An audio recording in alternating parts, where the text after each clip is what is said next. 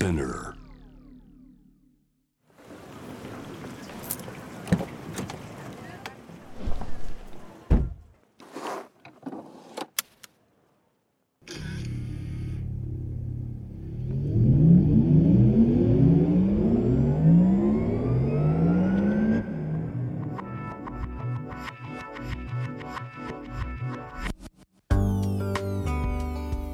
生の中で絶対に叶えたい夢のリスト。Bucket List.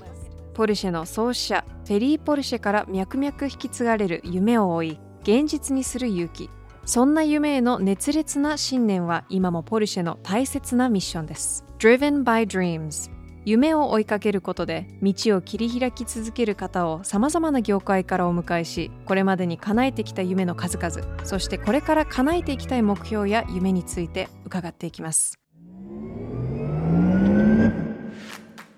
Bucket List Driven by Dreams Powered by Porsche 夢を見る力で道を切り開き続けているゲストをお迎えして夢のリストについていろいろな角度からお話を聞いていきますナビゲーターは私シャウラとポルシェジャパンマヤです。こんにちはこんにちは。元気ですか？元気ですね。シャオラ元気ですか？元気ですよ。なんか最近はい出来事は何かありましたか、わそんな質問します？はい全く考えてないんですけど、考えといてくださいよ車がパンクしました。ら超ショックでしたね。どっちの車が？ケイマンっていう赤い方の車なんですけど、はいはいはい本当に釘が刺さって、漫画みたいな釘が刺刺さってたんですよ。でシューって抜けちゃって、漫画ですね漫画ですよ本当。こんなことどうしたんですか？あもう劣化しましたけどねあ。そっかそこをこうかっこよく、これ何でも直せるからっていう感じでも全ないんですね然ダメなんですよ。もうそういうの全くダメなんですよね。そそっかうね劣化してもらいましたそっ。かじゃあまた戻ってくるのを待つしかないですね、そうですね。あのうんもうすぐ持ってくると思います。はいはい。さあ前田さんはい。早速今日のゲストをお迎えしたいと思います今日はですねリモートでゲストをお迎えすることになっているんですが私はとても興味を持っている方なんですよですごく今日あのお話しできるのを楽しみにしています本日のゲストはドキュメンタリーフォトグラファーの坂口遥さんですこんにちはこんにちは。今日は本当よろしくお願いします。よろしくお願いしますします。はるかさん、あの私。インスタなどをチェックさせていただいてこう撮られてる写真とかも見てこうなんだろう勝手なはるかさんのイメージを作ってたんですよ。でこうやってお話あのこれね回し始める前にもお話ししてたんですけど全然イメージと違った。僕も全然違いましたね。そうなんですよ。思ってた以上に陽気な、そうですよね陽。気さくなかうん感じで。インスタグラムでは結構そうですよね。あのまあ仕事をメインに出してるんで、もちろん全部英語なんで、はい、そうなんです。えーでまあ一応バイリンガルっていうふうにまあ頑張ってはいるんですけれどもあの私両親、えーまあ、関西出身でしてあのコテコテの関西弁やっていうのをよく、はい、あのびっくりされますね。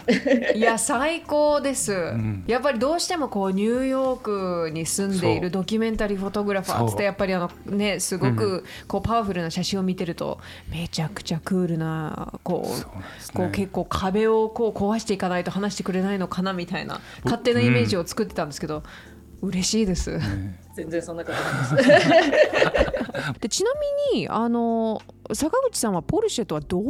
ご関係になるんですか？はい、あの私は先月、ポルシェジャパンの、まあ、ソーシャルメディアのキャンペーンを撮影させていただいたんですけれども、ポルシェのオーナーの方をご自宅で、まあ、ドキュメンタリースタイルに、えー撮影させていただくというあの機会をいただきまして、そのドリーマーズオンのキャンペーンの一環ですね。いろいろ至らないところもあったと思うんですけれども、すごい楽しく撮影できて、一日の間にこういろんな県をまたいで撮影させていただいたのは、すごい、はい、一生の思い出になりますね。そうこう撮影と撮影の間に新幹線に乗れるっていうのは、やっぱり自分、ね日本に住んだことないんで、はい、あ新幹線に乗っただけですごい楽しかったです。いや本当なんかこのキャンペーンのベストなフォトグラファーの人だなと思って。うんでも分かりますその新幹線の話私は日本に暮らし始めて16年になるんですけどやっぱりなんか新幹線ってワクワクしますよね。新幹線に乗って駅弁をこうそう。買って駅弁。新幹線に乗るこの瞬間ってい。うのが、はい、わもう新幹線とコンビニの2つは多分私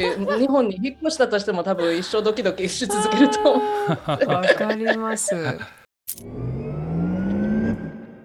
そもそもフォトグラファーになろうと思ったきっかけは何だったんですか？私大学時代にその人類学の授業を受けたことがありましてテキストブックにある写真を見たんですね。エドワード・エス・カーティスさんっていう写真家の肖像写真なんですけれども北アメリカの原住民でそのシャイアン族の女性の、まあ、ポートレート肖像写真だったんですね、えー、その写真ではこうあの彼女はこううつむいててそれでこう顔のシワが際立つようにすごい照明が当たってるあの白黒の写真だったんですけどキャプションには、まあ、その女性の名前とか年齢とかその女性のね生い立ちとかそういう情報は全然なくてただなんかこの、えー、シャイアン女性の長寿が伺えるみたいな結構いい加減なキャプションだったんですね。それを見た時に私は結構矛盾を感じて被写体になってる人っていうのはおそらくカメラとかは手にしたことのないような、うん、まあ、このケースでは原住民の方が多くて、うん、この写真とあとキャプションを読んだ時に自分は社体になってくれる人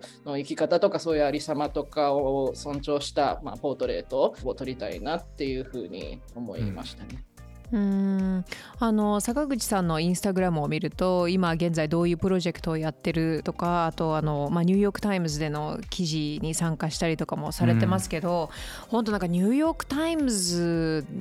の中で自分の写真が使われるカメラマンっていうのは本当の一握りだと思うんですよ。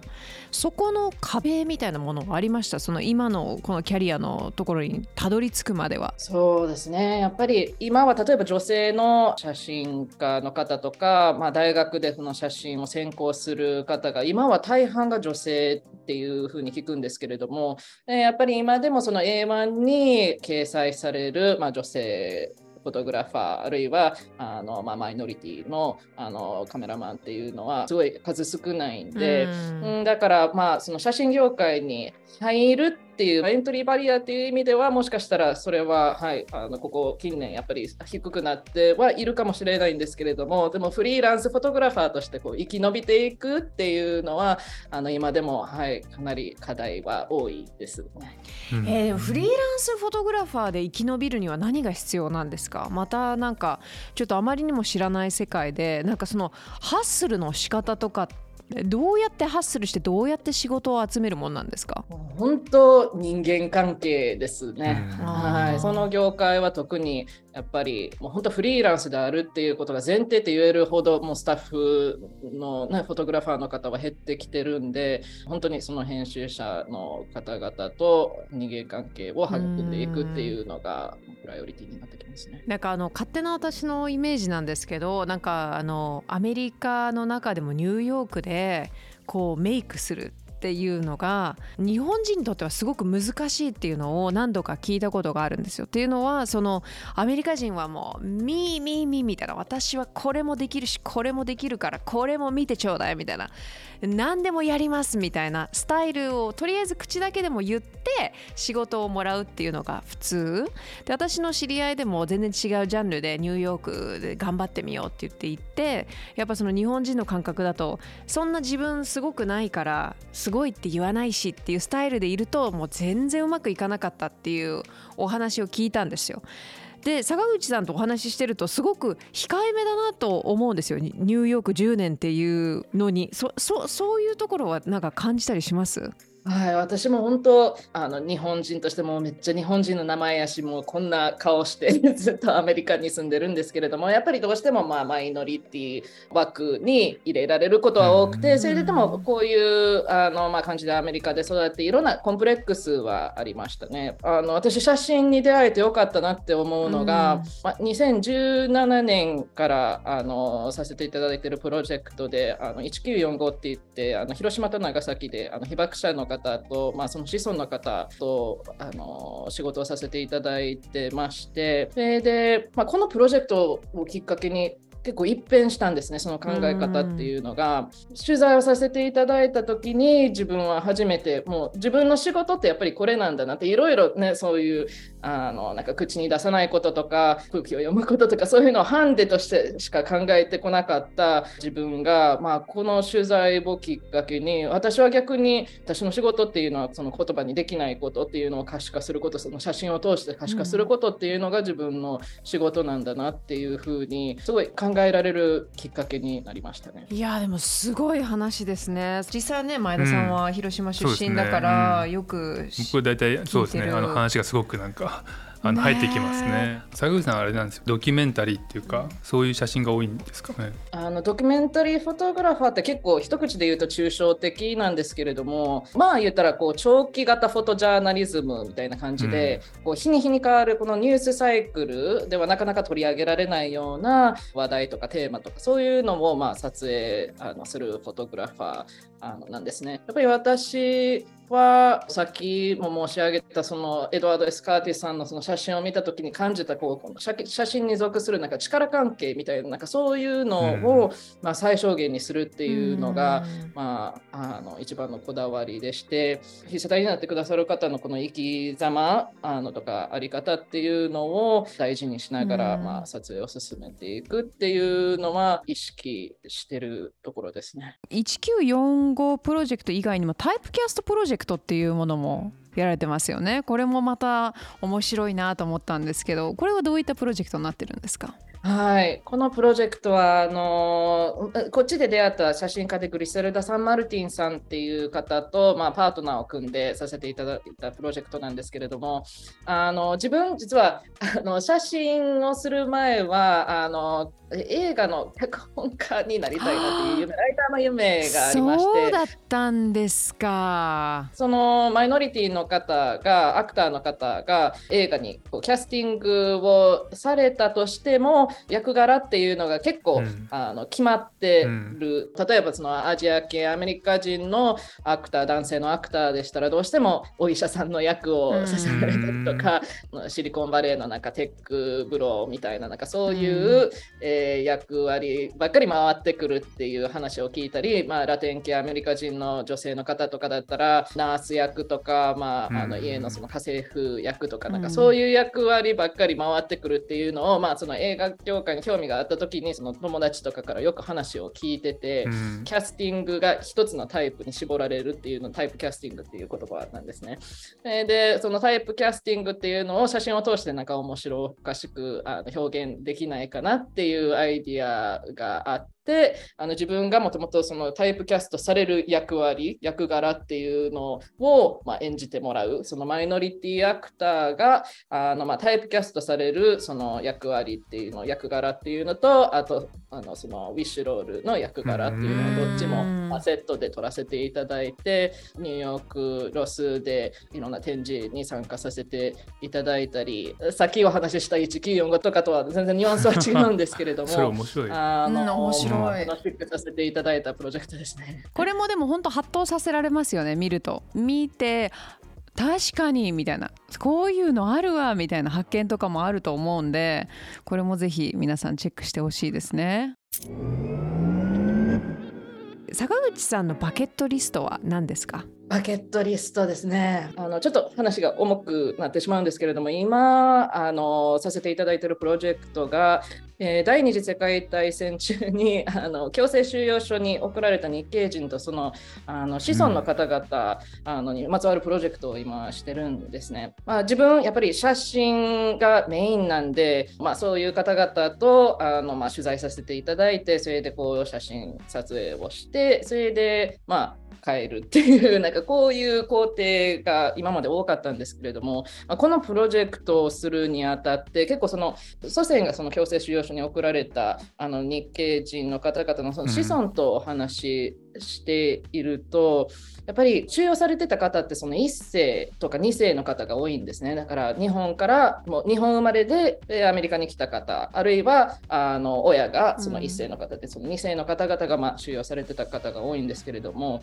あのその子供にあたるだから3世の方々って結構そのアメリカ、その戦争が終わった後にアメリカ社会に同化するようにすごい強く教育されてる方が多いんですね。アメリカののその現地校で例えば女性だったらチアリーダーになるとか男性とかだったらそのアメフトの選手になるとか、うん、そういうすごい分かりやすい形でそのアメリカ社会に同化するっていうケースもあればあの名前をもうあの、できるだけアメリカの英語の名前にあの変えたりされるっていう、それで3世の方々ってやっぱりそういう経験をしてるんで4世5世の日系人の方々になるともう本当この日本語とか日本文化とかそういうのからこうかけ離れたケースになるんですね。もちろんその収容された人からすると自分はその戦時中日本人であるっていうことが理由で収容されてるんでやっぱり自分の子供を守りたいっていう気持ちでアメリカに同化するっていう教育教育をされてるんですけれどもやっぱりその子孫どんどん離れていくにつれてだからその孫の方とかひ孫の方とかになると逆にこう自分の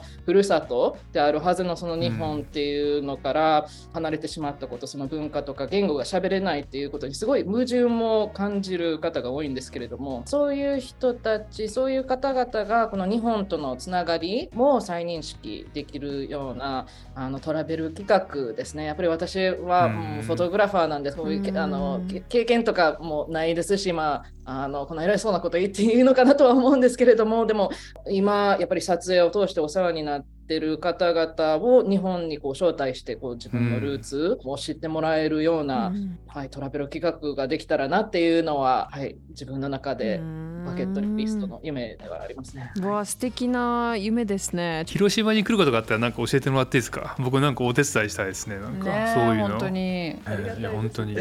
いろんなお仕事をやってる中でヘビーなトピックとかも多いじゃないですか。で実際写真を撮るその撮ってる人と過ごす時間も長かったりすると結構こう引き込まれるというか気持ちがすごく入る気がするんですけどそういう時にリセットというかそういう自分のマインドの切り替えっていうのはどうやってやってるんですか？私やっぱり両親が関西人なだけあってお笑い大好きなんですよ。お笑い大好き、えー、だからもうずっとあのアメリカで生活してるのに、んなんか仕事終わった後で YouTube でコント見てたりとか の切り替えってはいそうですね。やっぱ笑うことは大切ですよね。はい。趣味って何何何されるんですか？私食べるのがすごい好きなんで、もいろんなあの国の料理しかもあのクイーンズズで、あ確かにいろいろありますよね。ニューヨークの中でも、はい、一番そのあの多様性があるっていうふうに言われるんで、もう電車に乗っただけでも本当いろんな言語が聞こえてきて、すごい、あはい、特別なあのビューローなんですけれども、でもはい、食べ歩きと笑いですね、私の最高じゃないですか。いいニューヨークでの過ごし方だと思いますよ。今度ぜひお会いしたいです。プライベートでも。ぜひ。いやありがとうございます。ありがとうございます。本当に。けれども本当ありがとうございました。このプログラムはスピナーのほか Apple Podcast、Spotify、Amazon Music などで聞くことができます。ぜひ番組をフォローして SNS でもシェアしてください。Thanks for listening!